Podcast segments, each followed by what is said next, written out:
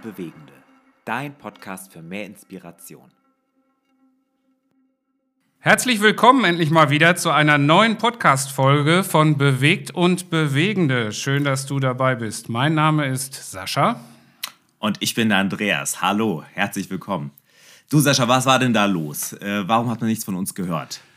Äh, ja, das liegt hauptsächlich natürlich äh, an, der, an der Arbeit, die so nach der Sommerpause so auf die Plätze fertig los anfängt. Aber wir waren natürlich im Sommer auch noch weg, hatten wir einen kurzen Ausblick drauf gegeben.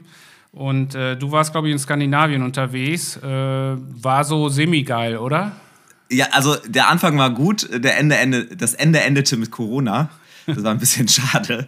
Äh, ja, im, war wirklich wunderschön. Wir hatten tolles Wetter, wir haben gute Leute besucht, äh, waren an tollen Seen und im äh, ja, Skandinavien ist ja groß. Wo wart ihr denn da? Wir waren erstmal, ähm, paar Tage waren wir äh, nördlich von Göteborg. Ähm, da äh, haben wir Freunde, die sind ausgewandert und die haben wir besucht. Die haben sich ein Haus gekauft mitten im Wald, am See, im Nichts. Es ist wunderschön. Und dann waren wir noch ein paar Tage so Kanu fahren, weiter nördlich. Und dann sind wir rüber auf äh, die norwegische Seite gefahren und waren da in, äh, ja, in der Telemark. In der Telemark war wunderschönes Wetter, strahlend blauer Himmel, 27 Grad. Ja, und da habe ich mich irgendwo auf einem holländischen Campingplatz irgendwie mit Corona angesteckt, in der Waschküche. Ja, ja, hast wieder mit den niederländischen Mädels gekuschelt. Ne? Ja, genau, mhm. genau. genau.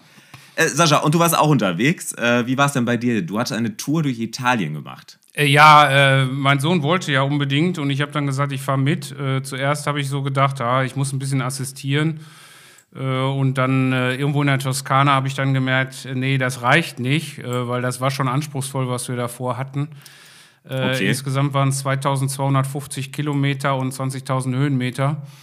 Und dann, oh, nachdem ich dann irgendwann nachts meine Matte komplett leer war und ich so richtig down war, da habe ich gesagt, so, Jetzt äh, bin ich nicht nur Assistent, jetzt will ich auch nach Rom. Ähm, genau, ja, und dann hatten wir eine richtig, richtig gute Zeit. Danach lief das dann auch. Und äh, klar, so kleine äh, Probleme, die man dann hat unterwegs, die machen es ja nur dann schmackhaft, irgendwelche Riesengewitter oder anderes. Wir haben ja immer eigentlich unter freiem Himmel geschlafen, außer wenn so Gewitter angesagt war. Dann waren wir zum Beispiel bei Bauern in so einer großen Scheune. Das war, sind dann abends noch bekocht worden, italienisch und so. Da kann kein Italiener in Deutschland mit. Also ja, Ach, cool. nee, war äh, eine spannende und interessante äh, Zeit und äh, tat uns beiden auch, äh, meinem Sohn und mir gut. Und äh, ja. Er ist jetzt Ach, schon wieder schön. los. Also er ist, äh, hat ja Herbstferien und er war jetzt, kommt wahrscheinlich heute Abend wieder, war dann zehn Tage oder elf Tage jetzt durch Holland und Belgien alleine gefahren ja, das ist halt so, ne? Die bindest du nicht mehr an jetzt. Er hat Blut geleckt. Ja, ja. ja jetzt ist er ja 15. Lass uns das nicht das Jugendamt hier hören, Sascha. Ja, ich weiß gar nicht, ob das erlaubt ist. Aber äh, nein, früher war das ja, glaube ich, normal äh, in meiner Zeit. Und, äh, aber heute merke ich an den Reaktionen, die dann kommen, äh, wie, wie, der macht da alleine eine Tour und so, äh, dass es anscheinend nicht normal ist. Genau, so sieht's aus. Aber sonst alles gut. Ja. Das freut mich. Ja, bei mir ist auch alles gut. Also wir sind gut drauf, äh, wie du schon sagtest, ne? viele schöne Sachen. Äh, man merkt einfach, es geht los nach zwei Jahren Krise, Corona, ist einfach vieles wieder im Gang und ich glaube, das merken wir auch hier einfach so bei unseren Gemeindegründungen und bei unseren Gemeindegründern und Gemeindegründern. Wirklich eine tolle Sache. Ja, wir haben auch eine gute Stimmung auch im, in unseren Teams, merke ich, und äh, da geht gerade richtig was. Ähm, ja, genau, das macht auch Freude zu arbeiten, ist zwar nicht äh, wenig, aber äh, da wären wir auch nicht glücklich. Genau. Aber heute haben wir eine Gästin dabei, die äh, Susi Krüger.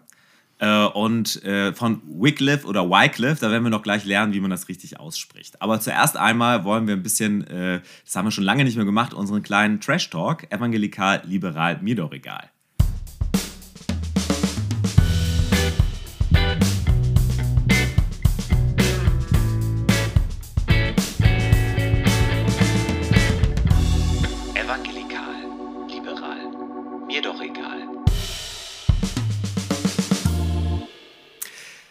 Also, äh, Sascha, sag mal, ähm, was ist eigentlich so das Schnellste, was du jemals gefahren bist mit ähm, Auto oder Moped? Moped? Genau, äh, also mit dem Motorrad. Ja, ja. Äh, wie kommst du jetzt darauf? Soll ich das jetzt hier wirklich sagen? Wieso? Ne, also warte mal ab, es geht um ja, moderne Evangelisationsmethoden äh, und das ist ja hier irgendwie auch unser Thema in unserem Podcast. Also ich kann jetzt den Zusammenhang noch nicht so richtig sehen. Ja, vielleicht schon ähm, irgendwie, äh, aber sag doch mal, wie schnell warst du denn? Ja, also mit dem Dienstwagen äh, wahrscheinlich so 240 nach G GPS. Äh, so, okay. aber mit dem vorherigen, das war keine Automatik, der war schneller. Der jetzige ist okay. langsamer, ja. Okay. Äh, und mit dem Motorrad bin ich ja regelmäßig auch nach Lange hoch zur Pastorentagung immer gefahren, die A31 hoch, da, die war immer sehr, sehr frei. Da hatte ich einmal, dass ich äh, nach einer Stunde tanken musste, da war ich aber auch über 200 Kilometer weit gekommen. Also äh, 260. Okay. Also ich muss sagen, selbst mit deinen 260 Stundenkilometern ähm, wärst du zu langsam im Auftrag des Herrn. Ähm, ich möchte gerne. Bitte, das erzählen. sagen mir aber wenige, dass ich zu langsam bin im Auftrag ja, des so, Herrn. Also der, der, tschechische Millionär und bekennender Adventist. Ähm, ja, ähm, also. Wie, schon wieder Adventisten. Du hast es immer mit den Adventisten. Ja, ja. Also auf jeden Fall dieser reiche Tscheche und Adventist, der hat auf YouTube ein Video gepostet. Und da ist er mit seinem Bugatti Chiron, ich weiß nicht, spricht man den so Chiron, aus? Oder? Ja, ja. Chiron, mhm. ja. Das ist so ein Auto, das kostet 4 Millionen Euro. Neu. Ja, aber der, der ist, ist ja wirklich schnell. Aber der ist ja auch, ist, eigentlich ist es ein VW, ne? Ja, genau. Aber mhm. der ist auf, auf den deutschen, also er ist nach Deutschland gefahren und dann ist er auf unseren Autobahnen 417 Stundenkilometer schnell unterwegs gewesen. Ja, ist erlaubt, ne? Aber, aber was hat das jetzt mit Evangelisation zu tun? Das habe ich immer noch nicht also, verstanden. Also, genau, äh, kurz, die, die Polizei fand das auch nicht so cool und ähm, haben das untersucht, aber letztendlich hat er keine Ordnungswidrigkeit oder Straftat begangen, weil man darf ja in Deutschland so schnell fahren. Genau. Also das haben, sie, haben die Beamten dann auch gemerkt, dass man auch 1000 Kilometer schnell Nee, die Beamten wissen das, aber die Bevölkerung manchmal nicht. Aber ähm, genau. ich kriege das trotzdem immer noch nicht zusammen. Ja, und jetzt kommt die Auflösung. Also er ist so schnell Auto gefahren, damit das viele Leute auf YouTube anklicken und im Video lädt er dann Zuschauer ein, äh, ein, ja, so eine Beziehung mit Jesus in Betracht zu ziehen. Äh, das bringe ich jetzt irgendwie immer noch nicht ganz zusammen. Siehst du, da sind wir schon zwei.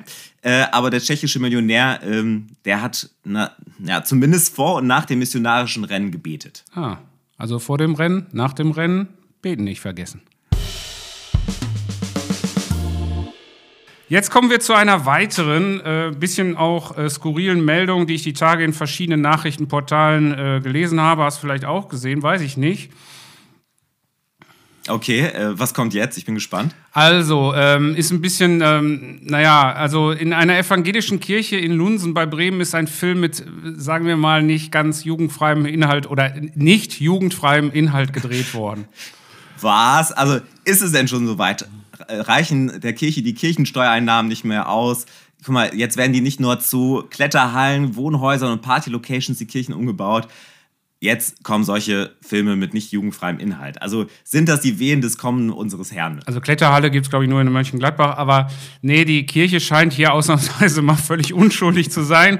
Sie hatte keine Ahnung, dass solch ein Film in ihren Räumlichkeiten gedreht wird und hatte demzufolge auch gar keine Drehgenehmigung erteilt. Die Kirchengemeinde wurde dann nämlich von besorgten Bürgern über den Film informiert, die ihn dann im Internet gefunden hatten.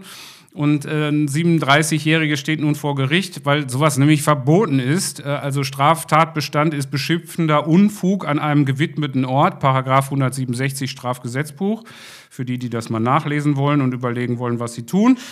Also das ist so ein bisschen die Situation da gewesen.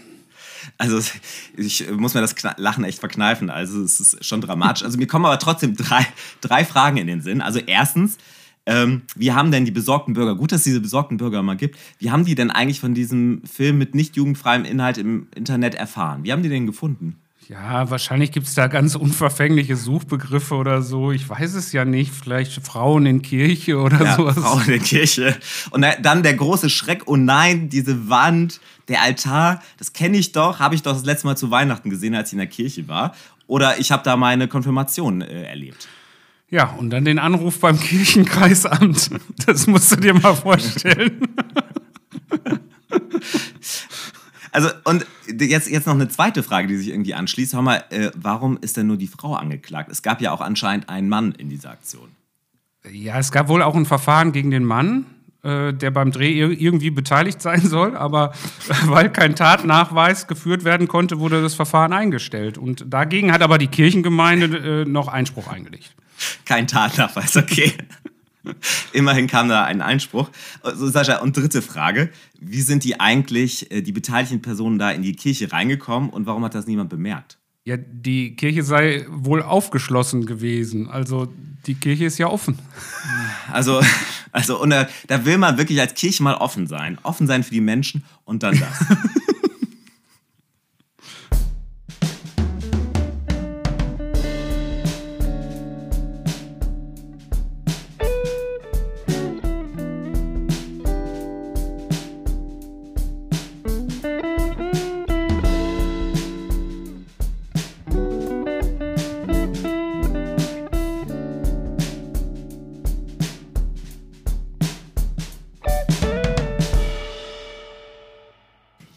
herzlich willkommen zurück. Inzwischen ist auch Susi, Susi, wir dürfen Susi sagen hier an dieser Stelle. Oder Sehr Susanne? gerne. Wie, nee, okay. Susi ist gut. Okay. Susi Krüger ist, ähm, ist da. Herzlich willkommen. Schön, dass du da bist in unserem Zoom-Studio hier. Vielen Dank. Ich freue mich, da zu sein.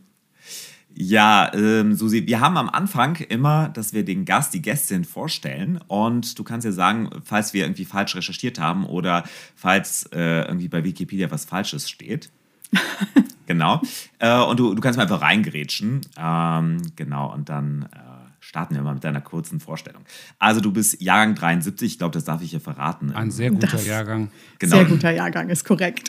Sascha, du bist auch 73er Jahrgang, ne? Richtig. Ja, damit seid ihr zwölf Jahre älter als ich. Wir können ja mal gucken, ob wir nächstes Jahr zusammen feiern. Ja. Big Party. Äh, und und äh, was mir natürlich besonders sympathisch ist, du bist Mönchengladbacherin. Absolut ich bin ja auch Mönchengladbacher, das, man sagt, das ist die schönste Stadt am Niederrhein, behauptet man. Äh, ja, also ich liebe Mönchengladbach, es ist meine Heimatstadt. Ob es die schönste Stadt am Niederrhein ist, das ähm, lassen wir mal dahin. Lass das mal hier stehen. Die Auf jeden Fall. des linken Niederrheins. Genau. Ähm, du hast Germanistik und Anglistik in Düsseldorf an der Heinrich-Heine-Uni studiert. Ich habe übrigens auch mal ein Semester an der, an der Heinrich-Heine-Uni studiert. Wieder eine Parallele mhm. hier. Sehr sympathisch. Ja. Anfang der 90er war das. Und dann ja. hattest du einige Auslaus Auslandsaufenthalte. Du warst in Ungarn, in England, in Afrika. Yep. Ähm, und seit 1998 bist du tatsächlich bei Wycliffe oder Wycliffe. Äh, Wycliffe. Wycliffe. Äh, ja angestellt oder tätig und 2001 bist du dann nach Ostafrika ausgereist und da hast du dich mit äh, Soziolinguistik beschäftigt. Äh, vielleicht kannst du gleich mal auch vielleicht erzählen, was das ist. Äh, du hast äh, Team- ja. und Projektleitung übernommen und seit 2014 bist du Leiterin und Geschäftsführerin von Wycliffe. Und äh, ganz neu, du bist auch ins Geschäft der Triathletinnen eingestiegen, habe ich, hab ich festgestellt. Das, das ist, auch korrekt, ja. Das ich ja noch gar nicht. Ja. Susi, haben, haben wir irgendetwas vergessen? Oder was sollte äh, bei Wikipedia auf jeden Fall über dich stehen? Du meine Güte. Ach, das ist eigentlich, also von den Tätigkeiten her und von dem, was ich so getan und erlebt habe, schon eine ganz gute Zusammenfassung. Ich lebe jetzt halt im äh, Siegerland, dadurch, dass ich die Leitung von Wycliffe übernommen habe, was auch interessant ist für jemanden von, vom Niederrhein aus Mönchengladbach. Ähm, Ach, ich denke, ich habe lange im Altenheim gearbeitet, das wissen auch viele nicht, nebenher, ah, okay. neben okay. Schule und Studium. Das hat mich auch sehr geprägt. Mhm. Das ist vielleicht noch ein interessanter Fakt. Ähm, da habe ich sehr viel über das Leben gelernt, auch schlichtweg übers Arbeiten. Okay. ähm, genau, das war eine gute Zeit. Ähm, da habe ich schon mit 17 angefangen und dann viele Jahre das weitergemacht. Genau, habe viele, viele Gemeindeformen durch, durch die vielen Reisen und vielen Orte, wo ich gelebt habe, was auch sehr spannend ist. Das schätze ich auch sehr. Aber sonst war das schon eine gute Zusammenfassung. Okay, okay. Sascha, du warst überrascht mit Triathletin? äh, ja, das wusste ich noch nicht. Das, äh, das, das äh, wusste ich nicht. Ähm, also wir kennen uns ja auch schon ein bisschen, haben uns aber jahrelang ja. nicht gesehen und äh, nicht ja. gesprochen eigentlich. Äh, und äh, ich mache ja auch immer noch Sport, versuche ich zumindest, äh, Radsport auch und ähm, so ein bisschen fit zu bleiben, um mit meinem mhm. Sohn noch zusammen trainieren zu können. Ähm, seit wann machst du das, Triathlon? Ja, das war etwas Neues, so eine neue Herausforderung, die ich mir 2015 gestellt habe. Als ich 2014 aus Afrika zurückgekommen bin, musste ich irgendwann mal etwas an meinem Gewicht tun. Das wissen auch viele gar nicht. Ne? Also ich war nie so wirklich schlank in meinem Leben. Aber als ich aus Afrika zurückkam und wieder in Deutschland gelebt habe und plötzlich gab es all die guten Dinge, ne, so Blätterteig, den du fertig kaufen kannst und all der Kram und ich liebe Brot und Pizza, ähm, wurde das irgendwann, äh, kam es zu einem Punkt, wo ich gesagt habe, okay, das geht nicht mehr. Und habe dann tatsächlich innerhalb von etwa acht Monaten ähm, am höchsten Punkt 28 Kilo abgenommen. Oh, krass. Oh. Ja, und äh, da bin ich auch noch mal richtig in den Sport reingekommen. Okay. Und ich liebe Schwimmen. Ich bin als Jugendliche geschwommen, auch ich bin im Verein geschwommen. Ähm, ich liebe Fahrradfahren. Gerade schwimmen können ja viele nicht. Also das, Genau. deswegen schrecken ja viele vor Triathlon zurück, weil das Schwimmen Genau. nicht so ihr Ding ist. Ne? Ja. Äh, Das ist voll mein Ding. Also das liebe ich auch. Gut, also ich bin in Hamburg, habe ich die Triathlons, die Kurzstrecken, also wirklich nur die kurzen äh, Sprintdistanzen gemacht. Binnen Alster ist jetzt nicht das tollste Wasser zum Schwimmen, aber es geht. Ja, und da habe ich dann 2015 angefangen ähm, mit dem Laufen nochmal. Das ist eher mein Schwachpunkt. Das Joggen, das habe ich nie gemocht. Aber wenn man dann plötzlich 28 Kilo weniger mit sich rumschleppt, klappt das auch mit dem Joggen und Laufen viel besser. Und das hat richtig Spaß gemacht. Ja, und dann habe ich einige Triathlons mitgemacht. Die letzten zwei Jahre habe ich wenig gemacht. Ich würde gern wieder mehr reinkommen. Aber es war eine tolle Sache. Und äh, mal so einen Triathlon zu schaffen, äh, also ich habe mich beim ersten Mal wirklich mit den allerletzten Kräften über die Ziellinie gerettet.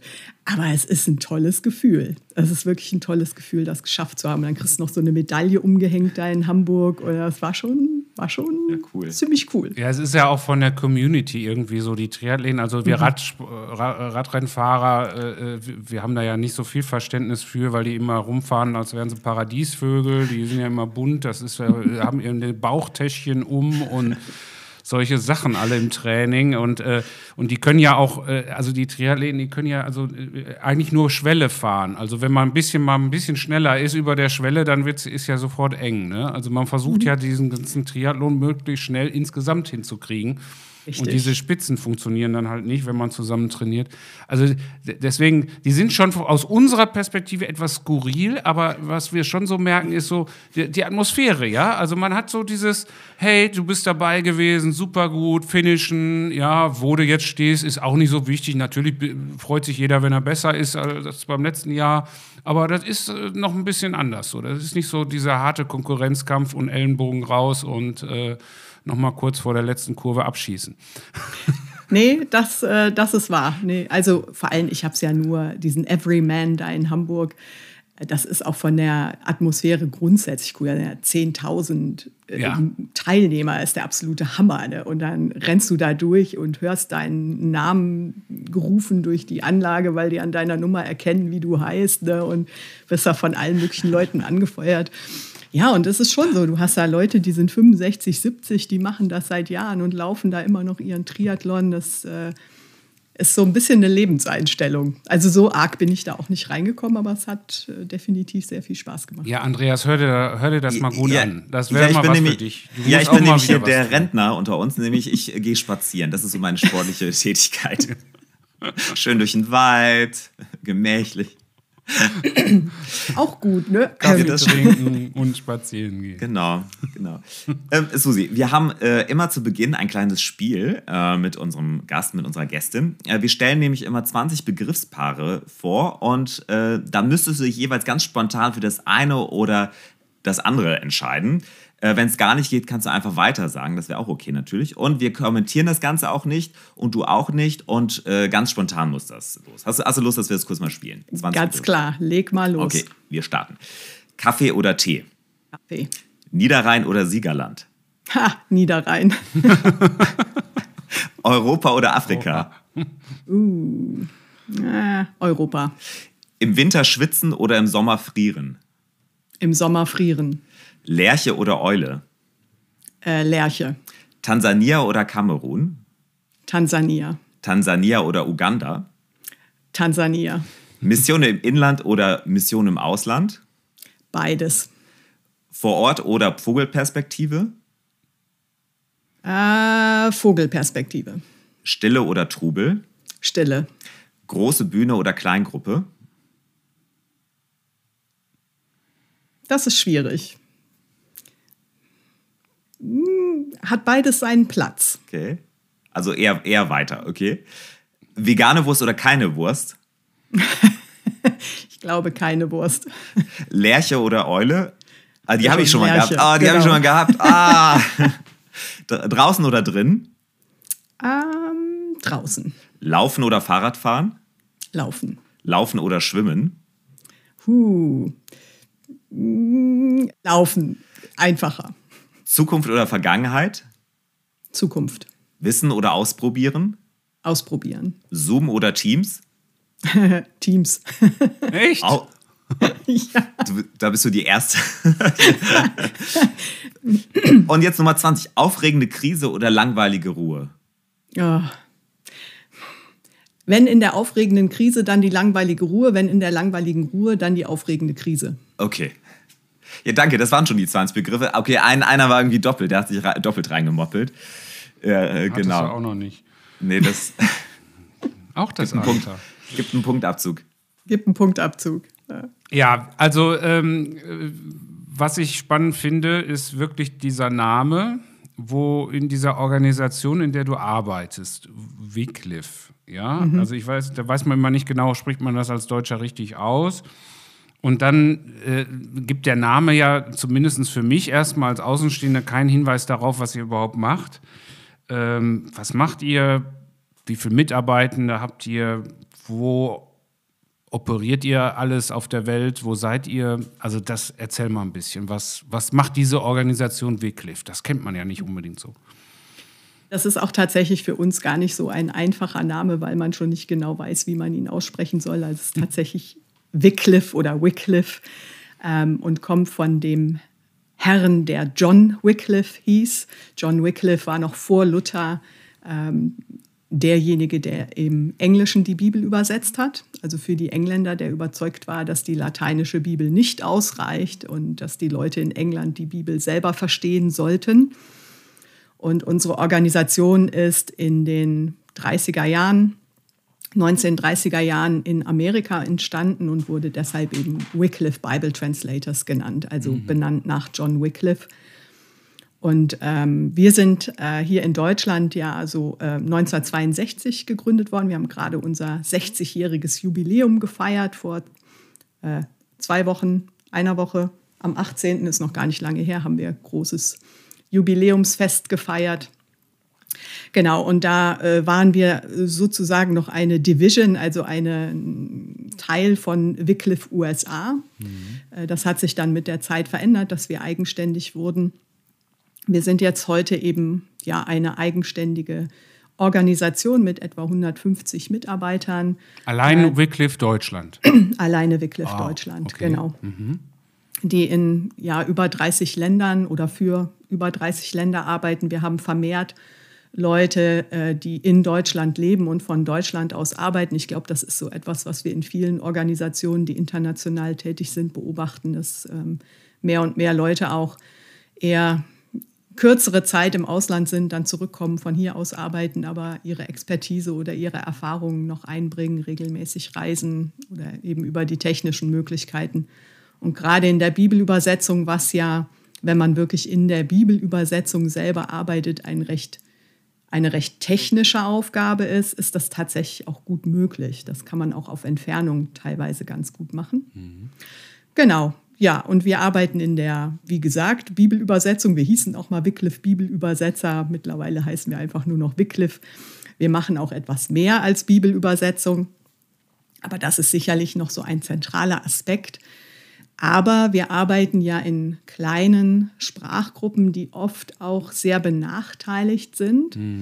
Und da ist uns ganz wichtig, dass in diesen kleinen Sprachgruppen durch die Entwicklung der Sprache, das Aufschreiben der Sprache schon ja ganz viel für die Volksgruppe passiert, dass die Leute lesen und schreiben lernen, dass sie Zugang zur Bildung haben, ähm, dass sie auch andere Sachen aufschreiben können. Wir, wir schreiben oft lokale Geschichten oder ja so traditionelle Märchen oder so auf, äh, dass, dass die einfach auch erhalten bleiben, kulturelle Dinge, auch viele Büchlein über Gesundheitsfürsorge und sauberes Wasser und was eben so gebraucht wird in also, der jeweiligen mal, Gegend. Mal eben die Frage, also äh, vielleicht ein bisschen doof gestellt, aber äh, ich sag mal, Google wird ja immer besser, ne? Google-Übersetzer.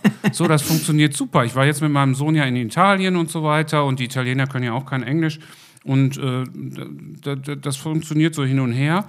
Oder, äh, oder Diepel gibt es ja auch, ne, um jetzt nicht irgendwie eine Marke zu nennen. Äh, das ist doch super, schon eine Übersetzung. Wofür brauchst du denn jetzt noch Übersetzung? Du sagst gerade kleine Gruppen. Was, was bedeutet das? Äh, mach mal vielleicht ein Beispiel. Also, ich sag mal, ich war ja am längsten in Tansania, habe dort gearbeitet. Da in Tansania gibt es etwa 120 lokale Sprachen. Mhm. Und du musst dir das so vorstellen, du bist äh, gerade auf dem Dorf, auf dem Land. In Tansania leben auch noch etwa 80 Prozent der Bevölkerung lebt auf dem Land. Und äh, du kommst in so ein Dorf und klar, die Leute sprechen zu einem gewissen Grad Kiswahili. Und Kiswahili wird mit DeepL und Google jetzt auch nicht super funktionieren, aber zumindest sind da ja schon mal ein paar Worte drin. Ne? Also man hat da schon mal was eingegeben, denn das muss man vorher ja schon noch tun, damit das funktioniert. Aber die Leute sprechen im Haus, zu Hause, auf dem Feld, äh, miteinander mit den Kindern eine lokale Sprache. So wie im die Ruhrgebiet. Ist unter um genau. die ist in den meisten Fällen gar nicht verschriftet. Das heißt, das ist eine reine, man sagt so orale Kultur, ne? also rein mündliche Kultur. Äh, ja, da muss man erstmal anfangen, die, die Sprache überhaupt aufzuschreiben, ein Alphabet zu erstellen, Rechtschreibregeln festzulegen. So Sachen wie, wo trennt man Worte, ne? wo wir in unserer äh, wunderbaren deutschen Rechtschreibreform auch lange drüber diskutiert haben. Ne? Wo sollten Worte getrennt werden und wo nicht? Ähm, all solche Sachen, Groß- und Kleinschreibung. Kommasetzung ist bisher, glaube ich, immer noch nicht klar in der deutschen nee, Rechtschreibreform. also wirkt mir so die ist, äh, die ist vor allem sehr viel freier geworden. Aber das ist ein anderes Thema. Ja, ja, genau. Die deutsche genau. Rechtschreibreform, genau. Ja, also solche Dinge. Und das ist eben, äh, warum es äh, mit, den, mit den gängigen Software-Sachen nicht funktioniert. Aber ich kann sagen, auch bei Wycliffe haben sich die Zeiten geändert und es gibt tatsächlich Software, ähm, die hilft dabei, ähm, so kurze wie sagt man so, ähm, Draft Translations, also so, so. Entwürfe. Ja, Entwürfe, entworfene äh, Übersetzungen zu erstellen. Äh, dieses Programm lernt auch mit. Das heißt, wenn du die Sprache erforscht und du sitzt mit deinen muttersprachlichen Leuten zusammen und gibst halt die Worte nach und nach ein, lernt das Programm mit. Und ähm, wenn es eine verwandte Sprache gibt, wo schon ein neues Testament oder ein Buch übersetzt wurde, dann schmeißt es dir unter Umständen auch so, eine, so einen Entwurf raus. Das ist aber meistens ein sehr grober Entwurf, der dann noch ziemlich bearbeitet werden muss. Also Google Translate vor zehn Jahren musst du dir vorstellen. Aber dann ne? fängt man halt nicht bei ganz null an. Dann, äh, genau. Ah, also ja. es gibt da schon viel Hilfsmittel mittlerweile. Mhm. Ja. Aber ihr arbeitet dann ja auch sehr eng mit den Leuten. Ähm, also äh,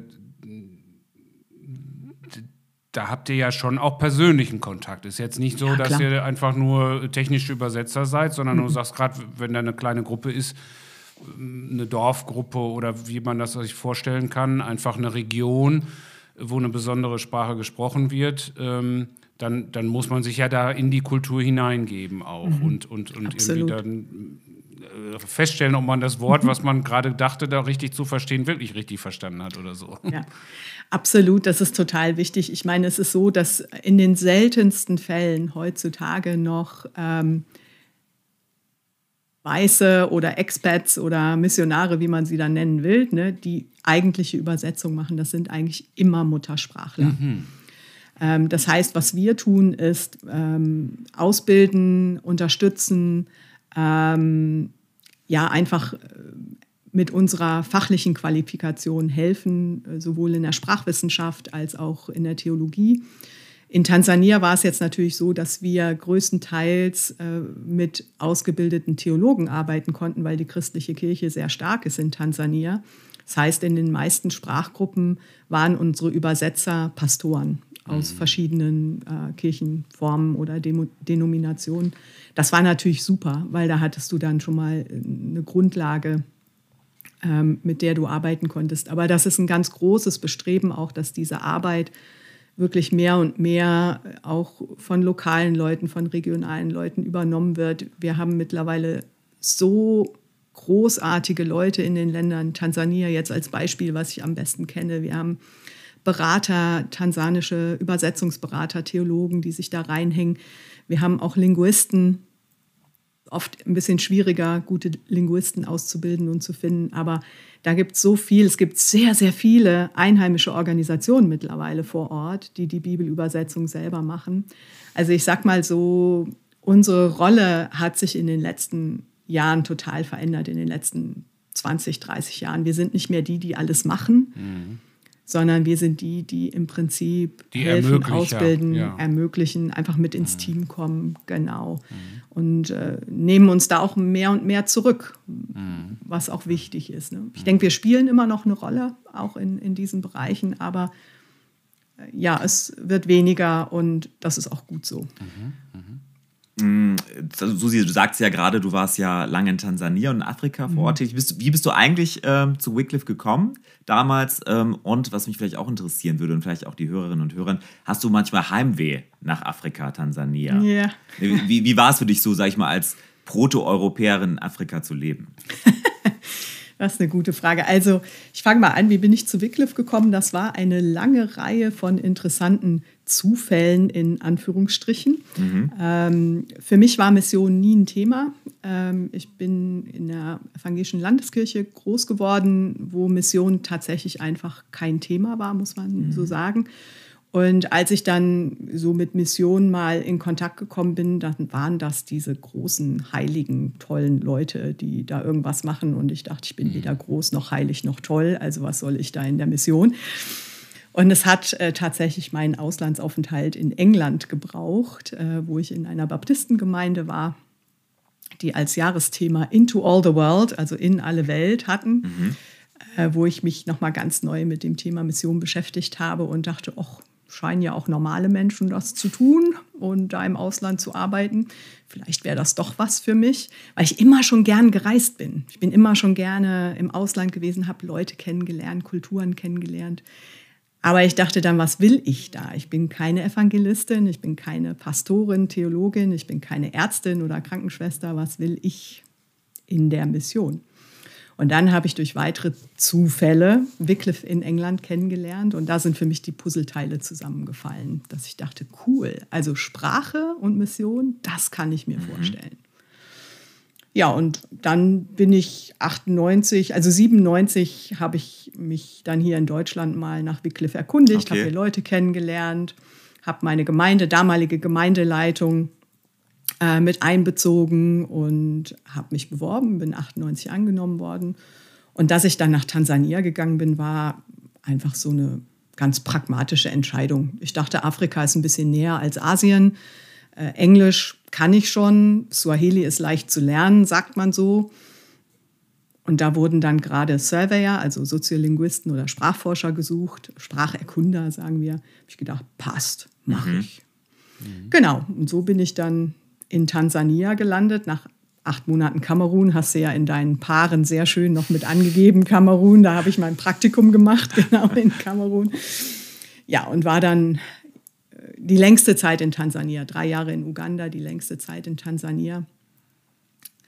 Und ich liebe Tansania in vieler Hinsicht. Wenn du so als erstes dahin kommst, du gehst meistens durch so eine Honeymoon-Phase, ne? durch, mhm. durch so eine Phase, wo du alles cool ist. Alles ist fremd, alles ist neu, total spannend und man kriegt ganz viel mit. Und irgendwann kommst du aus dieser Phase raus. Dann kommt die Ernüchterung dann. Dann kommt die Ernüchterung und alles ist total. Warum sind die nie pünktlich? Ja, genau. und du fährst irgendwo lang, ne? das lernt man natürlich, dass man die Fragen richtig stellen muss und fragt, fragst, geht der Weg nach so und so? Da wird ja immer Ja gesagt. Ja? Also Nein sagen ist total unhöflich. Wie wir am also, Niederrhein. ja, genau mal ja. Also man lernt sehr schnell, dass man fragen muss, welcher Weg führt nach so und so, ne, damit man auch eine Antwort kriegt, die hilft. Und das ist dann plötzlich unfassbar frustrierend, äh, bis man dann hoffentlich wieder an den Punkt kommt, dass man so ein bisschen ausgeglichenen, so ein ausgeglichenes Verhältnis hat ähm, zu der Kultur und das Positive wahrnimmt, aber auch das Negative nicht ausblendet. Ähm, Ist das vor allen Dingen diese Frage, äh, diese kulturelle Frage, dass also wir Deutsche, der, äh, ihr am Niederrhein nicht so, äh, die Rheinländer sind ja noch mal ein bisschen netter, aber wir, wir gelten ja als, ich sag mal, als das direkteste Volk der Welt. Ähm, wir, wir, stellen ja sehr direkt Fragen, wir geben sehr direkt Antworten, wir konfrontieren und haben da kein Problem mit. wir sind ja keine Schamkultur in dem Sinne, sondern eher mal ja, es ist wichtig, was hinten rauskommt, so nach dem Motto. Mhm. Hat ja auch schon mal jemand gesagt. Also, ähm, ist das, ist das so das, das Hauptding oder gibt es auch noch andere Fragen? Ähm, also diese indirekte Kommunikation, die da ja notig, notwendig ist in solchen Kulturen? Also es ist tatsächlich, glaube ich, einer der Hauptpunkte für uns in Deutschland steht eigentlich fast immer die Sache über der Beziehung. Ja. Und wir als Deutsche sind sehr oft absolut geneigt, auch Beziehungen aufs Spiel zu setzen, beziehungsweise Beziehungen zu opfern um der Sache willen. Aufgabenorientiert, ja. Mhm. Ja, und sehr prinzipienorientiert. Mhm. Und je nachdem, um welche Sache es geht, ist es vielleicht auch gut, aber äh, wir äh, opfern ja im Zweifelsfall auch Beziehungen, weil wir eben rote Stühle in der Gemeinde und nicht blaue Stühle in der Gemeinde wollen. Und das wird zu so einer wichtigen Sache, dass ich ja über so einen Kram am Ende äh, äh, Gemeinden spalten im schlimmsten Fall, weil diese Sache plötzlich wichtiger ist als Einheit und Beziehung. Das würde in Afrika nie passieren. Mhm. Die sind natürlich gerade auch in Tansania, ähm, was noch mehr ein bisschen traditioneller, mehr laid back ist. Ich glaube auch, weil eben viel noch auf dem Land, viel Bevölkerung auf dem Land lebt und das städtische, also Dar es Salaam ist da auch anders ne, als mhm. Großstadt. Aber, aber gut, ähm, da ist Beziehung immer wichtiger als die Sache. Das ist so das andere Extrem. Ne? Und, und äh, du wirst viele Dinge und äh, Sachen und Meinungen und Prinzipien ähm, da Kompromisse eingehen oder so ein bisschen zur Seite drücken, um die Beziehung zu, äh, zu pflegen. Und ich glaube, beides hat seine Berechtigung. Die Problematik ist, dass wir da an wirklich sehr weit auseinander sind. Ähm, ich persönlich, ja genau. Ich persönlich äh, habe da, glaube ich, Glück. Ich bin eher harmoniebedürftig. Ich bin eher jemand, für den die Beziehung wichtiger ist als die Sache. Ich gehöre eher zu den Leuten, die manchmal aufpassen müssen, dass sie nicht zu zu viel Kompromisse eingehen um der Beziehung und der Harmonie willen. Insofern habe ich in der in, in, an diesem Punkt ganz gut reingepasst. In, also du, du wirst nicht unruhig, wenn du, äh, ich sag mal, eine Dreiviertelstunde brauchst, bis du an deinem Arbeitsplatz bist, weil du erstmal äh, alle anderen Büros äh, kurz reinschauen musst, fragen, wie es Familie geht, äh, wie es selbst geht, wie es der Frau und der Oma geht und so weiter, bis man dann an seinem durchs nee. ganze Büro an seinem Arbeitsplatz nee. angelangt ist. Nee, absolut nicht. Also vor allem in Tansania, das, nee, das äh, hat mich überhaupt nicht unruhig gemacht. Hat dich nicht also, ja. nee. Aber ist so, ne? Es ist schon so, absolut, ja, ja. genau. Also, also, wenn man durchgeht und zum Arbeitsplatz und anfängt zu arbeiten, das wäre das wär nicht gut. nee. Nee, genau. Es ist genau wie, das, das sind manche Sachen, die man, wo man sich auch wenn man zurückkommt, wieder umgewöhnen muss, äh, dass man mit Leuten an der Haustür spricht. Mhm. Also das ist in Tansania absolut undenkbar. Ja, also sei denn, du kennst jemanden überhaupt nicht, das ist natürlich was anderes. Aber wenn jemand kommt, den du kennst, ist absolut undenkbar, dass du mit dem am Tor oder an der Haustür redest und dann wieder. Absolut, ja. absolut. Ne? Und das ist eben das andere. Beziehung ist wichtiger, deshalb ist auch die Zeit mit dem anderen wichtiger, deshalb kommst du zu spät. Ganz klar, weil wenn jemand anders jetzt gerade deine Zeit braucht, dann braucht der andere deine Zeit. Und das ist für uns Deutsche anstrengend, weil wir das Gefühl haben, die Leute sagen oft nicht die Wahrheit, wie das Ja, Nein. Ne? Mhm ähm, was man erstmal verstehen muss, wo, wo steckt das, warum ist das so, was steckt dahinter. Und äh, Zeit ist wirklich ein anderes Konzept. Das ist mir auch schwer gefallen. Ich bin eher ein pünktlicher Mensch. Ähm, aber die Beziehung, wenn man das mal versteht, dass die Beziehung wichtiger ist und man sich darauf einlassen kann, dann ist das etwas, was ich mir so wünschen würde, dass wir das in Deutschland ein Stückchen mehr entdecken. Mhm. Mhm. Und du sagtest eben mit Heimweh, ähm, mhm. das, das ist so, ich habe nicht, also ich, ich habe nicht Heimweh nach Tansania in dem Sinne, dass ich gerne wieder in Tansania leben würde. Ich glaube, die Zeit ist auch ein Stück weit vorbei. Ich bin auch froh, wieder in Deutschland zu sein. Aber ich habe Heimweh nach bestimmten Dingen. Also dieses Zeit füreinander haben und auch ähm, dieses nicht alles kritisch bewerten und auseinandernehmen müssen, was wir Deutschen so drauf haben. Und es geht vielen so, die länger im Ausland waren, die zurückkommen. Dieses negative, kritische, alles bewerten zu müssen. Mhm. Und du kannst ja nicht einfach nur mal jemandem positiv motivierend was sagen, weil das ist ja unehrlich. Ne? Man muss schon auch noch sagen, was alles nicht gut war. Sonst, äh, also wir denken immer, wir bringen Leute weiter durch Kritik. Mhm. Und wir verändern nur was durch, durch die Wahrheit. Boah, durch die Wahrheit. Das ist so anstrengend. Ja, genau, nichts zu sagen ist schon ein Lob in Deutschland. Also, ja, ne? ne? Kommt auf Total, die Gegend also, an. Kommt ein bisschen auf die Gegend an. Manchmal ist es auch noch schlimmer, genau.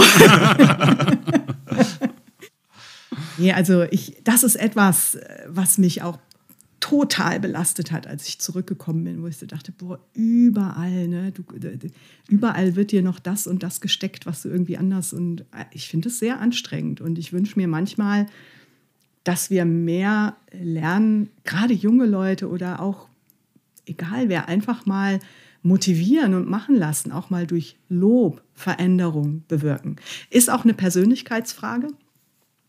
Aber ich glaube, wir verändern, wir versuchen viel zu viel Veränderung durch Kritik und durch Protest. Das ist unsere Kultur. Und sehr wenig durch Motivation, durch Lob und Anerkennung. Mhm. Naja, also mich kann man ja auch äh, komplett manipulieren durch Lob. Also das, ist, das haben die nur noch nicht verstanden im Bund. Siehst du? So, das ist mal ein, ein Hinweis an den ganzen Bund FEG. Äh. Genau, also Aber ich, ich, ich erinnere mich, ich habe mal meinen afrikanischen Freund gefragt, äh, wie machst du das denn, wenn du einen Termin hast und du musst da hin mhm. und du hast Besuch bekommen und der sitzt in deinem Wohnzimmer und äh, du, du, du bist in der Diskrepanz, wie machst du das denn? Ja, also, er sagt, das ist doch ganz einfach. Ich setze mich vorne auf die Kante meines Stuhles. Mhm. So. Ich sage, ja, und wenn das nicht wirkt, ja, sagt er, das wirkt normalerweise. Aber wenn das nicht wirkt, dann gehe ich mal zur Tür und gucke, ob das Schloss noch in Ordnung ist. das habe ich jetzt noch nicht gehört, aber kann ich mir gut vorstellen. Es, es gibt immer diese kleinen Clues, ne? die muss man nur kennen. Ja, ja, die kulturellen ja, genau, Clues genau. gibt es, ja, genau. genau. Oder, oder äh, ja, wie, wie, machst du das denn, wenn, wenn, äh, äh, wenn, wenn ein, ein Vater seine Kinder zu, zu hart rannimmt und schlägt? So, und du willst ihm das deutlich machen ja, ich besuche dem und erzähle dem eine Geschichte ja. äh, von einem Mann, äh, der seine Hunde nicht gut behandelt. So, ne? Also es gibt schon äh, Möglichkeiten, aber eben nicht äh, äh, wie wir in Deutschland.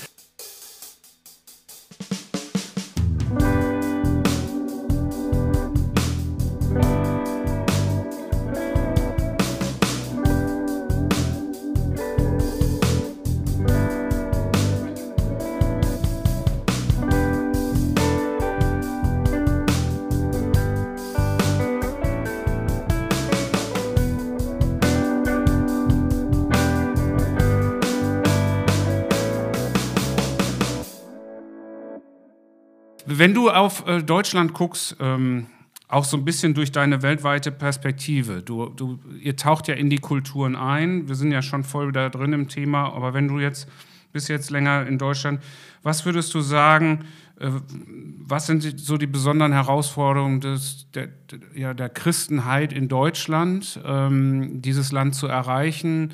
Äh, würdest du da an manchen Stellen anders vorgehen? Ähm, siehst du da irgendwas aus, aus dieser, wir haben es vorhin ja schon gehabt, in diesen Kurzfragen Vogelperspektive, wo du sagst, ach, da müsste man eigentlich mal drüber nachdenken, da anders dran ranzugehen? Also ich, ich glaube, das ist sehr, sehr vielschichtig. Ich sage vielleicht mal so ein paar Punkte, die mir so in den Kopf kommen. Das eine ist, ich glaube, wir haben unfassbar viel zu geben als Christen. Ähm, ich denke darüber nach, was Gott in meinem Leben alles verändert hat, mhm. ähm, was mich persönlich prägt. Ähm, wenn wir jetzt auch mit diesen Krisen um uns herum umgehen, ähm, dass ich merke, dass ich in mir ein sehr tiefes Grundvertrauen habe, dass Gott gut ist, dass Gott da ist, dass er es in der Hand hat. Auch wenn ich es nicht immer spüre, wenn ich es nicht immer mitkriege, wenn ich es nicht immer in der Welt sehe. Und da ist etwas, glaube ich, was in unseren Herzen eine Festigkeit gibt, die, die wir weitergeben können, mhm. wenn, also was möglich ist. Ne? Man geht auch durch Phasen im Leben, das ist nicht immer so, ist keine Frage. Aber ich habe oft das Gefühl, da ist so ein Fundament in mir drin, das ich auch nicht gemacht habe, dass das da ist, auf das, ähm, ja, das mir eine Zuversicht und ein Vertrauen gibt, was ähm, dieser unserem Land gut tun würde. Und was ich dann denke, ist oft, dass wir, ja, wir sollten auch mal wieder mehr Geschichten erzählen mhm. und uns weniger. Also von dem, was wirklich da ist, was wir selbst erleben ja, mit dem Glauben. Genau. Und, äh, ja. ja. Ja, wo genau, wir also uns, diese, uns selber wieder freuen. ja, genau. Diese, ja, ja, dieses persönliche einfach erzählen. Ich, ich denke oft, ne, was, hat, was sagt unsere Bibelübersetzung, ne? dass wir Zeugen sein sollen. Ja. Mhm. Also wenn wir teilen, was wir erlebt haben, ne, wenn ich einfach teile, was ich mit Gott erlebt habe, was sich bei mir getan hat, was ich bei mir beobachtet habe, das macht mich natürlich oft auch angreifbar, klar. Also es braucht auch einen gewissen Mut, zumindest an manchen Punkten. Aber es, ich glaube, dass das, es, es macht uns authentisch, es, es, ähm, es ist kein Überreden, es ist kein sich direkt mal in Diskussionen reinhängen und über Sachthemen diskutieren. Wir werden so oft auf, auf so bestimmte Sachthemen reduziert, mhm. wo ich denke, die sind eigentlich am Ende völlig nebensächlich. Ja. Es geht darum, was in unseren Herzen abgeht. Und da können wir Zeuge sein, Zeugnis geben. Und im Leben, also, ja, genau. Ja, mhm. ja. Und, und das finde ich eigentlich, ähm, das würde ich mir oft wünschen, dass wir mehr einfach erzählen, Zeugnis geben, Geschichten erzählen von dem, was wir erlebt haben und äh, damit einander und auch ja die Gesellschaft ermutigen.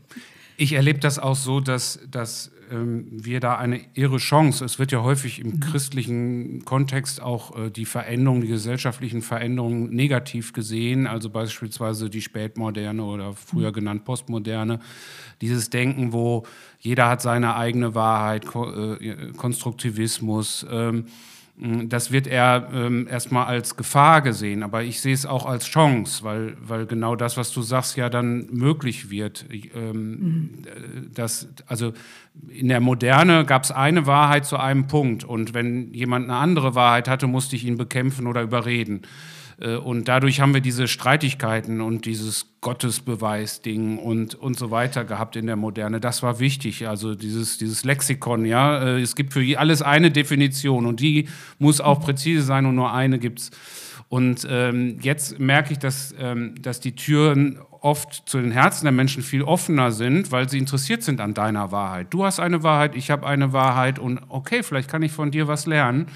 Ähm, natürlich gibt es dadurch auch eine gewisse Beliebigkeit, aber äh, es ist schon eine gewisse Offenheit da, wenn es authentisch ist. Wenn ich von meinem Leben erzähle, wenn ich sage, jo, das, ich kann dir mal sagen, wie ich das erlebe aus meiner Perspektive, erlebe ich eine viel größere Offenheit als noch vor, vor Jahren in Deutschland. ja. ja. Das, das würde ich voll so unterschreiben. Und klar, ich habe meine Überzeugungen, so auch zu Sachthemen. Das ist auch gut so, die darf ich auch haben. Aber wir werden niemanden in dieser Gesellschaft von der Liebe und Gnade Jesu Christi überzeugen, äh, indem wir uns über Sachthemen streiten und darauf warten, dass sie mit uns, dass Leute mit uns über irgendwelche Sachthemen plötzlich übereinstimmen. Ähm, und das ist eigentlich das, wo ich denke, das ist der falsche Ansatzpunkt, der falsche Anfangspunkt. Und ich finde es eigentlich schade, dass die Kirchen zum Beispiel auch während der Corona-Krise, da ist auch viel Gutes gelaufen, aber die Kirchen kamen dann vor allem in die Schlagzeilen wegen dieser Sachauseinandersetzung, Impfung ja, Impfung nein, Maske ja, mhm. Maske nein. Und wo ich so denke, wie schade ist das, dass wir in die Öffentlichkeit kommen mit diesen Auseinandersetzungen über Themen, die am Ende, ganz ehrlich, völlig unwichtig sind. Und nicht über ge gelebter so Diakonie äh, für Obdachlose, äh, die in Corona nichts mehr zu essen hatten, weil keiner mehr in die Einkaufsstraßen ging. Zum Keine Beispiel. Ahnung, war ja absolut. spontan. Ja, nee, absolut. Ja. Hm, ich möchte noch mal kurz den Blick vielleicht noch mal auf deine Zeit in Mönchengladbach. Du warst ja zwischenzeitlich dann noch mal in Mönchengladbach. Ähm, und mhm. da hast du dich ja ganz bewusst damals einer Gemeindegründung äh, angeschlossen. Mhm. Da waren Sascha und ich zufällig auch noch da äh, ja. in dieser Gemeindegründung mich würde einfach interessieren, okay, warum hast du dich damals ähm, wirklich einer Gemeindegründung angeschlossen? Du hättest ja auch, sag ich mal, eine etablierte Gemeinde gehen können. Äh, was war so der Grund? Ähm, was, was hat dich da getrieben? Ja. Hm, also, ich ähm, war ja vorher Teil einer anderen Gemeinde ähm, in Mönchengladbach, ähm, bei der ich auch schon seit uh, 1990 ungefähr äh, war, die sich dann verändert hat. Also es war ursprünglich eine Brüdergemeinde, so wie die Nester Ausrichtung ist dann so eine eher freie, ähm, charismatische Gemeinde geworden und die hat 2011 ähm, die Türen geschlossen. Und äh, ich wusste, ich war im Heimataufenthalt in der Zeit, also gar nicht langfristig in Deutschland im Heimataufenthalt.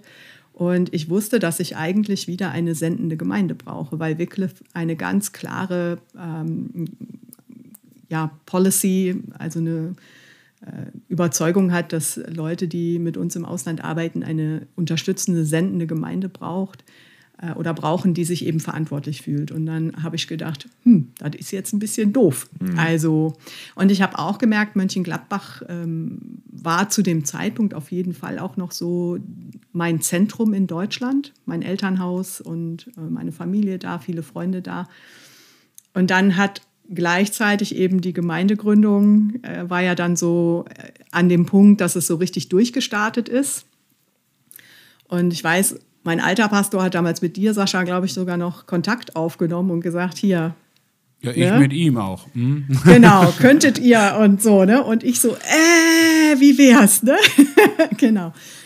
Und ja, es sind ja einige von der Gemeinde damals auch rübergekommen in die FWG-Neugründung rein und ich bin dann auch mit ähm, dazu gekommen und habe dann tatsächlich noch, bevor ihr damals dann entschieden habt, mich sozusagen als Missionarin zu adoptieren, hatte ich dann entschieden, okay, das wird jetzt meine Gemeinde, weil ich einfach den Ansatz auch toll fand. Ich dachte, das ist ein guter Ansatz ähm, so ein bisschen freier und wirklich auf die Leute eingehend ähm, zu sagen, was wir hier wollen, ist Gemeinschaft. Wir wollen genau das. Wir wollen Zeugnis geben, wir wollen Gemeinschaft leben, wir wollen offene Türen haben.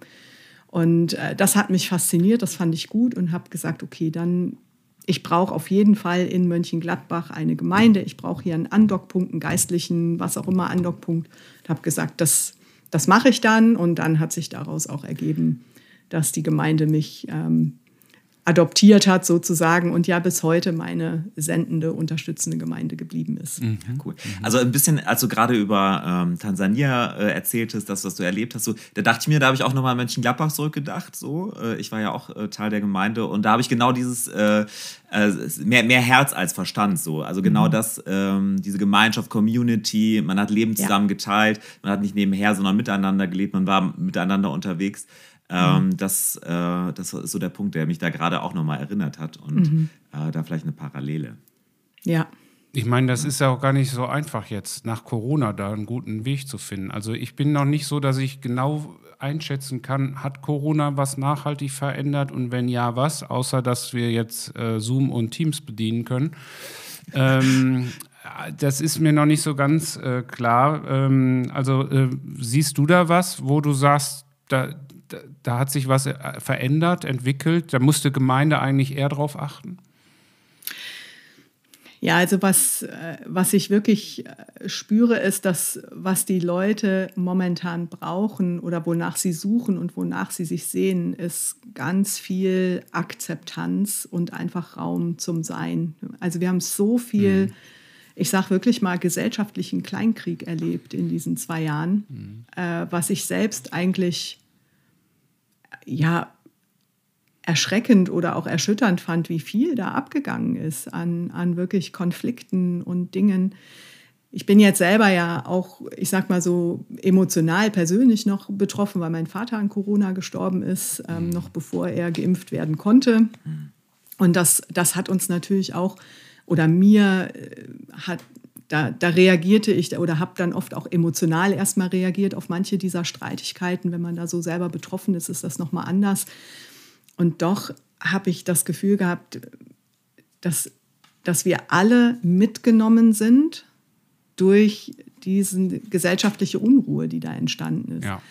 Und ich glaube, was, was wir als Gemeinden jetzt wirklich geben können, ist Raum einfach zum Sein. Mhm. Ja? Also einfach mal da zu sein, und ohne gleich wieder irgendwie. Du solltest, du musstest, du musst, du musst da dementsprechend, sondern sei doch einfach mal hier.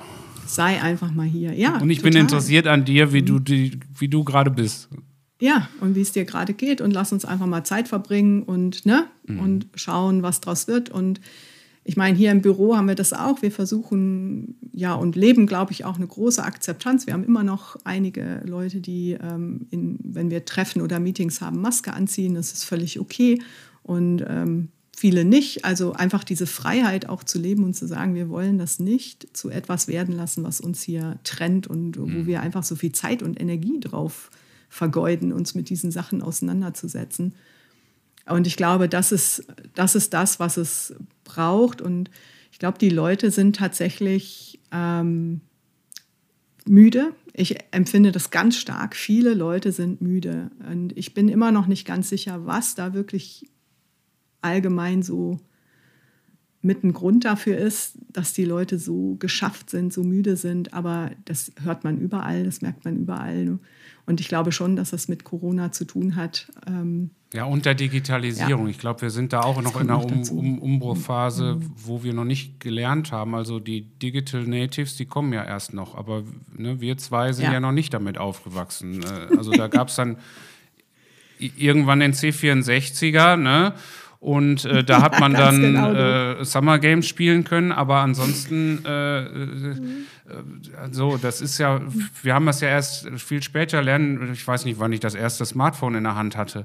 Das ist noch nicht so lange her. Nee, das ist noch nicht lange ja, her. Und jetzt ist es mein tägliches Arbeitsgerät für alle Lebensbereiche, so oder für fast, mhm. für unglaublich viel, äh, so und äh, ich merke manchmal, ich merke das dann körperlich, dass ich, wenn ich viel am Handy gearbeitet habe, dann bin ich schief. Dann habe ich hier äh, mhm. links die Schulter runter. Also merke ich schon allein körperlich merke ich schon, du bist, du hast es noch nicht richtig in der Hand.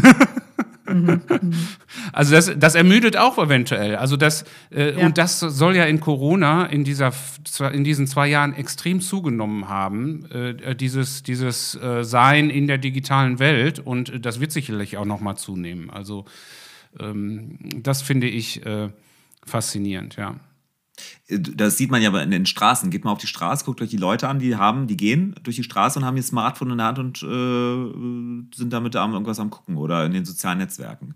Ne? Es sind aber natürlich auch die Stressoren. Ne? Zwei Jahre lang Stressor, dann kommt jetzt der nächste Stressor, Krieg. Äh, jetzt im Winter werden wir heizen können. Nächste, also Stressoren machen natürlich auch müde. Ich glaube, das ist auch so ein, so ein Grund.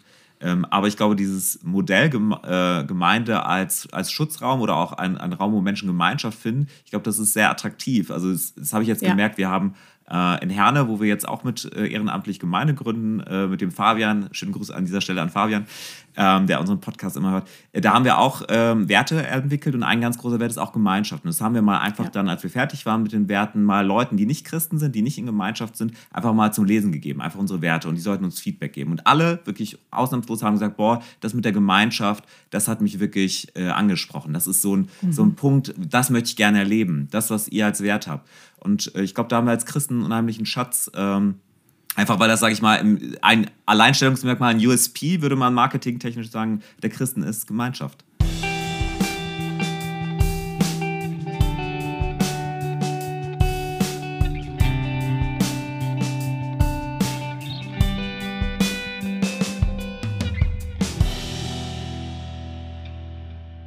Gibt es was, du bist ja weltweit auch gut vernetzt, du ihr habt ja wahrscheinlich Meetings, du kriegst einiges mit. Gibt es irgendwo was, wo du sagst, da müsste man eigentlich mal hingucken, da müssten wir als Deutsche dann ein Gemeindemodell oder äh, wo, wo besonders gut Jüngerschaft äh, läuft oder äh, sowas? Gibt es irgendwo was, wo, wo du fasziniert von bist, wie das geht? So. Ich meine, das ist natürlich nicht immer äh, zu, zu, kopieren, das ist ja klar, weil eben die Kultur unterschiedlich sind. Äh, das ist logisch. Ja, ich muss gestehen, das ist nicht immer so meine Welt, mhm. weil ich eben mehr so ein bisschen im in der Grundlagenforschung Kultur, seid ihr, ne? Bibel genau an so ein bisschen anderen Punkten bin, mehr so Missionstheologie vielleicht auch noch so ein Stück weit. Ähm, man kriegt schon so ein bisschen was mit, aber ich glaube, äh, selbst wenn man sich so ein bisschen in der Welt umhört, äh, da wo wir das Gefühl haben, da, besteht, da entsteht wirklich Bewegung, da passiert was, hat es, da ist es immer diese persönliche Beziehung und das wissen wir eigentlich schon lange. Ne? Dass, dass äh, da, wo wir Gottes Reich wirklich bauen wollen, wo wir Leuten von Jesus erzählen wollen, wo wir einfach ein bisschen von dem weitergeben wollen, was wir erlebt haben, da braucht es diese persönlichen Kontakte. Mhm. Und äh, das andere, was manche, ich weiß gar nicht mehr genau, wo es war, aber was manche vorleben, ist wirklich sehr früh junge Leute konsequent mit in die Leitung nehmen. Mhm. Und das ist, glaube ich, etwas, wo wir auch noch aufgrund unseres Perfektionismus manchmal ein bisschen hinterherhinken. Wir sagen das zwar immer, ne? wir reden alle davon, junge Leute mehr in Leitungspositionen, junge Leute mhm. mehr beteiligen und so. Da redet alle Welt von. Aber es sind wenige, die das wirklich hinkriegen und die wirklich es schaffen, wirklich so Raum zu geben, dass junge Leute sich, ähm, ja, dass junge Leute wirklich gestalten können, mitleiten können. Ja. Und äh, das ist, glaube ich, auch etwas, wo man äh, gerade bei Gemeinde- oder Jüngerschaftsbewegungen, wie auch immer man das nennen will, da sieht, wo, wo Leute früh einfach auch, wo wirklich in Leute investiert wird und sie befähigt werden, ähm, dann selber weiter Die noch nicht fertig sind, aber die, die das Dinge. Potenzial Absolut. mitbringen und sich entwickeln ganz dürfen genau. in einem geschützten Rahmen, auch in Leitung schon. Ganz genau, mhm. ganz genau. Mhm. Teamleitung ist natürlich auch ein großes Thema, also die Dinge gemeinsam anzufassen, wirklich im Team zu arbeiten, interkulturell zu arbeiten. Ich glaube, das macht uns generell stärker, da wo wir interkulturelle Gemeinde leben weil wir so viel voneinander lernen können. Ähm, es reibt sich auch, aber ähm, äh, ich sage immer, ne, Reibung und Reifung, äh, das gehört so zusammen. Ne? Man reibt sich und man reift ja. gemeinsam. Mhm. Das sind so vielleicht so ein paar Punkte, ähm, ah, die ja. ich sehe, die, glaube ich, mhm. wichtig sind. Und ähm, wenn, wenn du diese, diese Spannung siehst, ähm, du, äh, du warst ja jetzt in der Missionsgesellschaft letztendlich ja schon, ähm, auch wenn auch mit einem speziellen Auftrag, mhm. äh, diese Spannung zwischen, ich brauche eine besondere Berufung als Missionar, ich brauche eine besondere Ausbildung, vielleicht noch eine besondere Vorbereitung, die meisten sind ja Theologen. Ähm, also diese, diese Geschichte, besondere Berufung, man muss die Schrift an der Wand gesehen haben oder was auch immer, oder der Dornbusch muss brennen. Äh, und äh, dann vielleicht die Aussage, ja, jeder Christ ein Missionar. Also wie, wie, wie, wie siehst du das? Ja, wie sehe ich das? Ha. Also ich bin absolut der Meinung, dass jeder, jeder von uns ist in die Welt gesandt, mhm.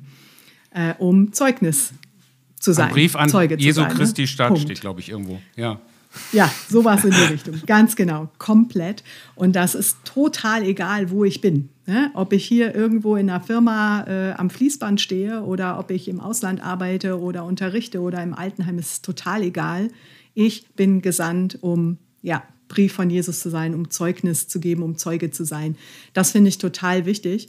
Ich glaube, ähm, Berufung ist schon etwas, also ich sage immer, wenn ich mir Berufung anschaue in der Bibel, dann sind wir berufen, Gottes Kinder zu sein. Wir sind berufen, Zeugen zu sein. Wir sind in eine Identität hinein berufen, nicht in eine Aktivität. Und das ist für mich immer erstmal das Allerwichtigste. Auf der anderen Seite habe ich auch gemerkt, dass wenn für bestimmte Aufgaben gerade auch wenn man ins Ausland geht. Glaube ich, braucht es auch eine gewisse Bestätigung, die uns die Kraft gibt, durchzuhalten. Ähm, wir haben viele Leute ähm, auch in Ländern mit eingeschränkter Religionsfreiheit, wo es wirklich nicht einfach ist zu leben, mhm. wo das tägliche Leben schwer ist, äh, wo man viel von sich, sag ich mal so, verstecken muss, äh, als Frau alleine schon, wenn es um die körperliche Verhüllung geht um in bestimmten Ländern arbeiten zu können. Und da brauche ich natürlich Vorbereitung, da brauche ich Ausbildung, da brauche ich ähm, Ausrüstung, um in, in, in so einem Umfeld gut leben zu bestehen können. Bestehen zu können auch, ja. Um bestehen zu können, genau. Und da brauche ich auch, glaube ich, eine Berufung oder Bestätigung oder irgendwas, was mir einfach diese Grundlage gibt. Ganz ehrlich, das brauche ich für diese Leitungsaufgabe mhm. auch. Also Gott hat mich da ein bisschen treten müssen. Ne? Also ich habe erst gedacht, ihr ähm, irgendwie nicht mehr alle äh, äh, Tassen im Schrank, ne? so äh, mich hier in die Leitung setzen zu wollen. Also da habe ich mich eine ganze Weile mit auseinandersetzen müssen und da brauchte ich auch eine, eine Berufung in dem Sinne oder eine Bestätigung von Gott, dass er sagt, ja, da will ich dich gerade haben.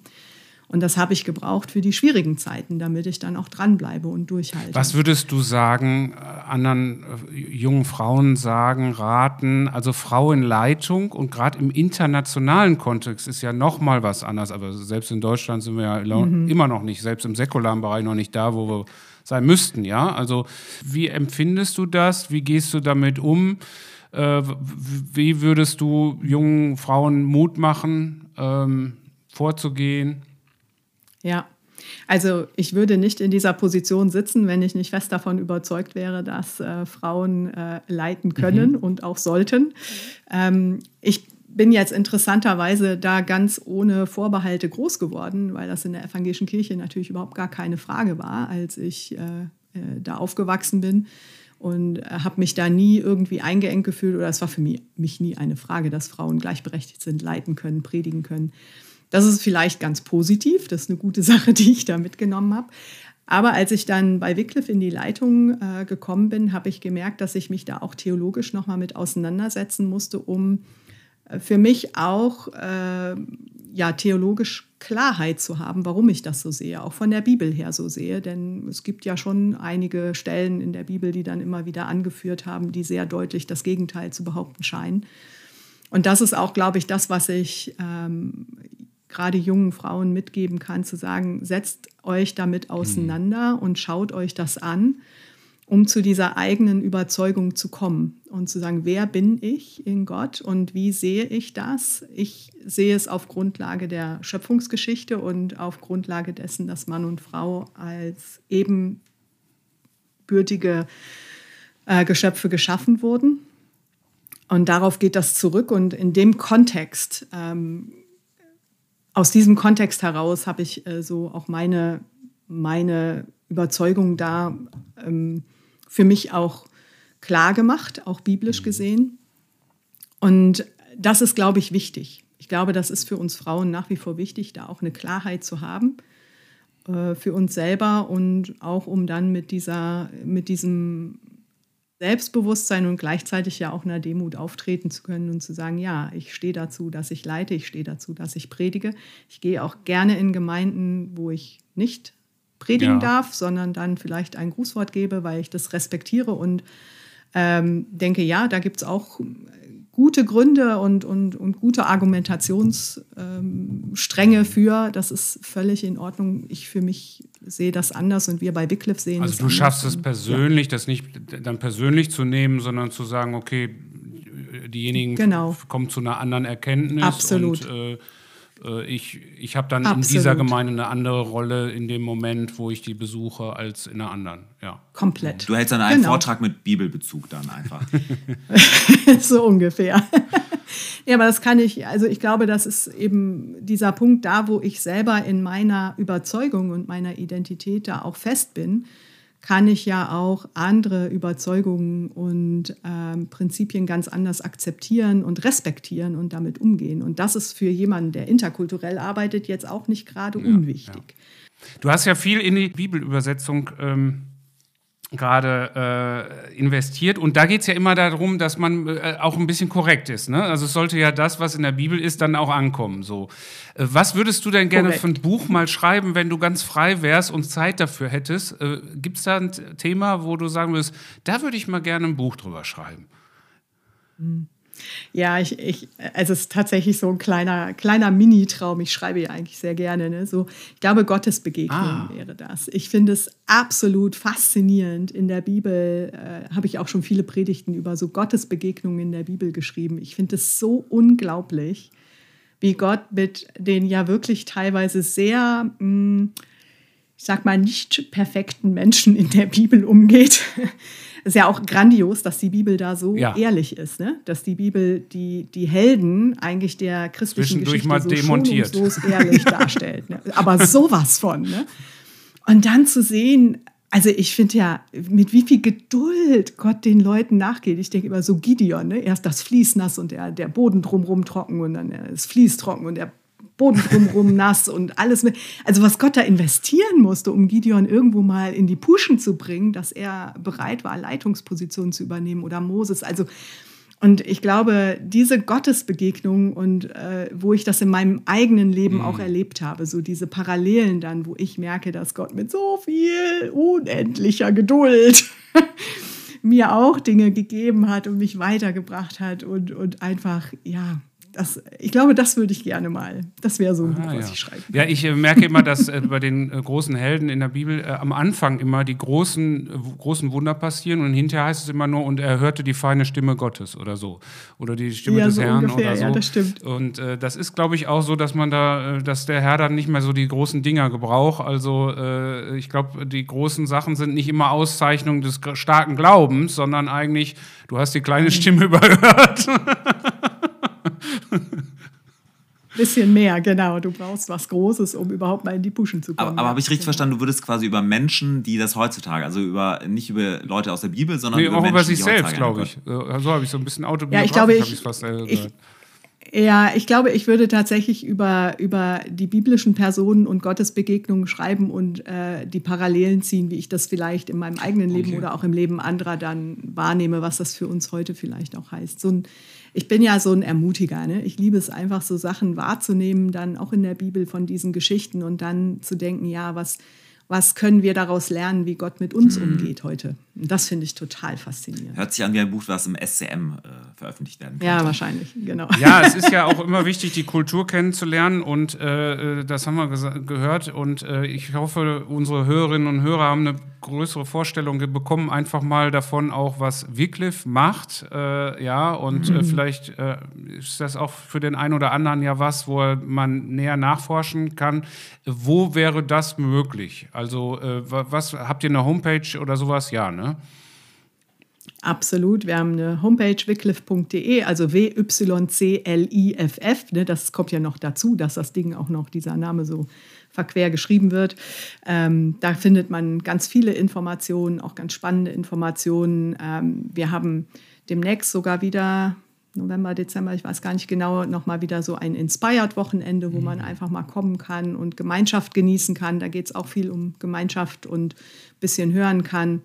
Infotage, wo man herkommen kann. Und wir haben ja hier ein sehr schönes Zentrum in einer sehr schönen Umgebung. Ne? Sascha, du hast es auch schon. Habt ihr, wart, ja, warst du auch schon mal da? Nee, da, da habe ich am liebsten ja, unsere Sitzung. Kommen, also, ne? äh, wenn wir da sind. Ja, das ja. ist, ja, schöne Natur. Du kannst raus in den Wald. Das genieße ich auch sehr ähm, hier. Also einfach die Natur. Ja, insofern kann man sich da erkundigen und mal kommen oder. Ja, und durch das Design und die Einrichtung auch der Zimmer und auch äh, der, mhm. der, der, Gemeinschaftsräume und so weiter.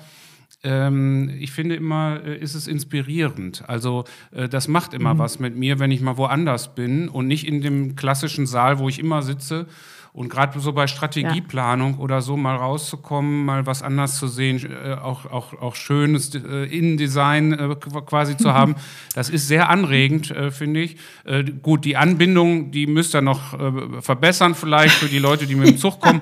Aber ansonsten ist das, das ist einfach wirklich eine tolle, auch für solche Aufgaben, ähm, also gerade wenn man auch strategisch, strategisch arbeiten will, super, super Situation. Ja. Und tolle Mitarbeiter. Vielen ja, Dank. Das ist, kann ich das ist jetzt nicht äh, afrikanisches Lobhudeln, sondern das ist äh, deutsches, direktes, echt gemeintes, so ist es. Ja, ja. Das war der ja, Werbeblock. Ja, der Werbeblock. Ja, Perfekt. Super. Vielen ja, Dank. Äh, apropos Werbeblock, wir haben ja auch eine Kultur, äh, eine Musikkultur.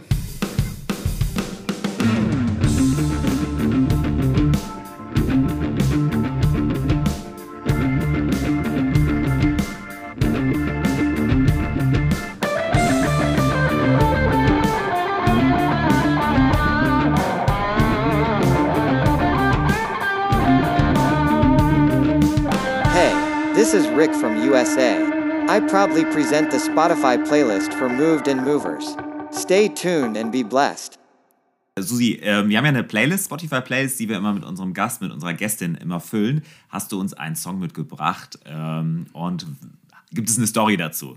Ja, ich habe euch tatsächlich einen Song mitgebracht, einen frommen Song. Okay. Also ich äh, bin ja selber, äh, mache selber viel Musik. Und äh, bin aktiv im Lobpreis. Und äh, ja, für mich ist das äh, ein ganz wichtiger Teil meines Lebens, so die, die christliche Musik, ähm, die mir auch immer wieder viel Kraft gibt. Und ich habe lange überlegt, weil es gibt viele Songs, äh, die mir da ja, über die ich Geschichten erzählen könnte. Aber ich habe dann gedacht, ich glaube tatsächlich, ähm, der Song, der mich die letzten zwei Jahre begleitet hat, ist Ewigkeit von der Outbreak Band. Mhm. Ist vielleicht ein eher etwas ruhigerer Song. Aber ich, äh, ja, meine, mein, hatte ja schon gesagt, mein Vater ist an Corona verstorben 2021 und meine Mutter dann sieben Wochen später, die hatte auch Corona, aber an Lungenkrebs. Und das war eine sehr, sehr schwierige Zeit. Also es war auch eine sehr anstrengende Zeit, ähm, weil ähm, ja einfach meine Eltern da noch zu begleiten. Meine Schwester und ich haben ja einfach viele Nächte durchwacht und es war nicht einfach. Und ähm, dieser Gedanke, dass Gott die Ewigkeit in unsere Herzen gelegt hat, ja, so aus Prediger. Ich habe eben nochmal nachgeguckt, ich wusste nicht mehr, wo da steht. Prediger habe ich jetzt wieder drauf, Prediger 3,11. Gott hat die Ewigkeit in unsere Herzen gelegt und dass diese Sehnsucht auch nach diesem Ort, auch nach dem Wiedersehen ähm, und auch die Hoffnung, die damit verbunden ist, zu wissen, dieses Leben ist nicht das Ende bei all den Unsicherheiten und so. Ich glaube, das ist schon etwas, was mich da in den letzten anderthalb Jahren begleitet und durchgetragen hat. Und deshalb habe ich den Song mm. mitgebracht. Ja, vielen Dank fürs Teilen. Sascha, was hast du uns für einen Song mitgebracht für unsere Spotify-Playlist? Ähm, ja, ich habe, ähm, also ich bin, bin im, an einem Thema dran, ähm, wie wir alle, ähm, und ähm, und zwar das Thema auch Klimakrise. Und ähm, ich finde es äh, faszinierend, wie ähm, ein, ein Trio, die Yeah Yeah Yeahs, äh, äh, wie die äh, äh, das aufgreifen. Die haben äh, ein neues Studioalbum rausgebracht, Cool It Down, und das nach zehn Jahren Pause mal. Und dort tue ich einen, einen Song von drauf, Spitting of the Edge of the World. Ähm, und das ist, der ist auch als Single rausgekommen und das ist praktisch so ein Gespräch, wo wir praktisch äh, zwei Generationen miteinander sprechen. Eigentlich, äh, also die, die Karen mit ihrem Sohn über die Welt, in der er lebt und ähm, sie sagt halt, wir alle erleben diese Klimakrise durch ein kaputtes System, das sich nicht wirklich darum kümmert. Und das ist, glaube ich, so dieses Gefühl, was wir haben. Äh, letztendlich können wir doch irgendwie nichts tun. Und ähm, ich finde es halt ähm, aktuell für mich auch äh, schwierig, in der Situation da die richtigen Entscheidungen zu treffen. Ähm, und vor allen Dingen sehe ich mit Sorge, ähm, die, es gibt ja zwei Möglichkeiten, dieser Klimakrise zu begegnen. Das eine ist äh, sicherlich, äh, die fossilen äh, Brennstoffe weniger äh, CO2 zu emittieren und so weiter. Das haben wir nur begrenzt in der Hand durch Methangase, die frei werden, dadurch, dass es ohnehin schon auftaut und so weiter. Dadurch, dass dann einfach auch andere Länder wie Afrika oder auch Indien oder so einfach sich freuen, dass endlich mal Energie bezahlbar ist und es genauso abgebaut wird, auch wenn wir Deutschen da vielleicht mit vorne weggehen. Die Norweger sind uns natürlich noch mal weiter. Aber die andere Frage ist auch, wie wird denn CO2 abgebaut? Und das ist für mich auch so ein Punkt, wenn ich so weltweit denke, was können wir eigentlich daran tun, äh, dass äh, Biomasse frei wachsen kann. Ich glaube, da ist schon einfach unglaublich viel gewonnen, wenn man das da rein investiert, wenn man vielleicht gerade am äh, Äquator Länder bezahlt, dass sie die massive Biomasse frei wachsen lassen können, weil eigentlich tut sich das System ja selber ähm, wieder auch ins, in die Waage bringen, äh, weil äh, Pflanzen ja CO2 aufnehmen. Äh, und wenn die Biomasse wächst, äh, wir da auch wieder mehr CO2 binden. Also das ist so, sind so meine Gedanken momentan und deswegen tue ich mal dieses Lied äh, drauf, weil ich äh, auch merke, hier, wir müssen hier Lösungen finden, wie es weitergeht, dass nicht das so passiert, wie es im Lied dann als ja äh, auch vielleicht negativ äh, dargestellt wird. Also ich merke schon, unsere Playlist, da ist wirklich Fleisch hinter. Das ist nicht nur irgendwie so eine gefüllte Playlist, das ist wirklich immer, da ist wirklich Gedanke hinter. Naja, ich ähm, weiß auch natürlich auch auf ein neues Album hin, aber äh, äh ja. ähm, ich habe uns ähm, einen Song von Sam Smith ähm, mitgebracht, 17 Going Under. Und äh, ich finde mal spannend, also Popkultur oder auch Romane oder auch Songs können uns ja auch ein bisschen äh, Gesellschaft oder auch Einblick in, in die Gesellschaft reinbringen. Und äh, ich finde find ihn einfach gut, den Sam Smith, der ähm, verarbeitet so, so äh, seine Gesellschaftsbeobachtungen in seinen Songs. Der ist 96 in Newcastle in England geboren und ähm, erzählt so Geschichten, was er erlebt hat als Jugendlicher, was er jetzt erlebt hat, wie die Gesellschaft so ist. Und ähm, das lohnt sich wirklich, ähm, Sam Smith mal zu hören aus dem gleichnamigen Album habe ich 17 Going Under draufgepackt und äh, das ist wirklich, wenn man da ein bisschen äh, ja quasi Gesellschaftsbeobachtung hier oder Soziologie betreiben möchte, kann man auch mal einfach mal einen Song hören und äh, einfach den Songtext mitlesen. Also wir haben zu danken, dass du dir Zeit genommen hast, äh, einmal deine Perspektive auf Deutschland und die Welt auch uns mitzuteilen, aber auch äh, Wycliffe uns ein bisschen vorzustellen, also Grundlagenforschung für Evangelisation und Gemeindegründung weltweit. Ähm, das wäre mal mein Titel dafür. Und äh, danke für eure Arbeit. Und ähm, ja, ich finde es faszinierend, dass ihr da dran bleibt. Äh, ich finde es faszinierend, dass es immer noch äh, Sprachen gibt, die keine Bibelübersetzung haben. Und äh, ja, noch, noch einige, einige siehst du. Ja, noch viel zu ja. tun. Es gibt genau, noch was zu tun. Genau, genau, genau. Und äh, ja, danke dafür, für das Teilen. Und äh, ja, wir verabschieden uns dann auch von unseren Hörerinnen und Hörern. Und äh, ja, bleibt bewegt, bleibt fröhlich. Bleibt bewegt. Tschüss. Tschüssi. Vielen Dank. Tschüss.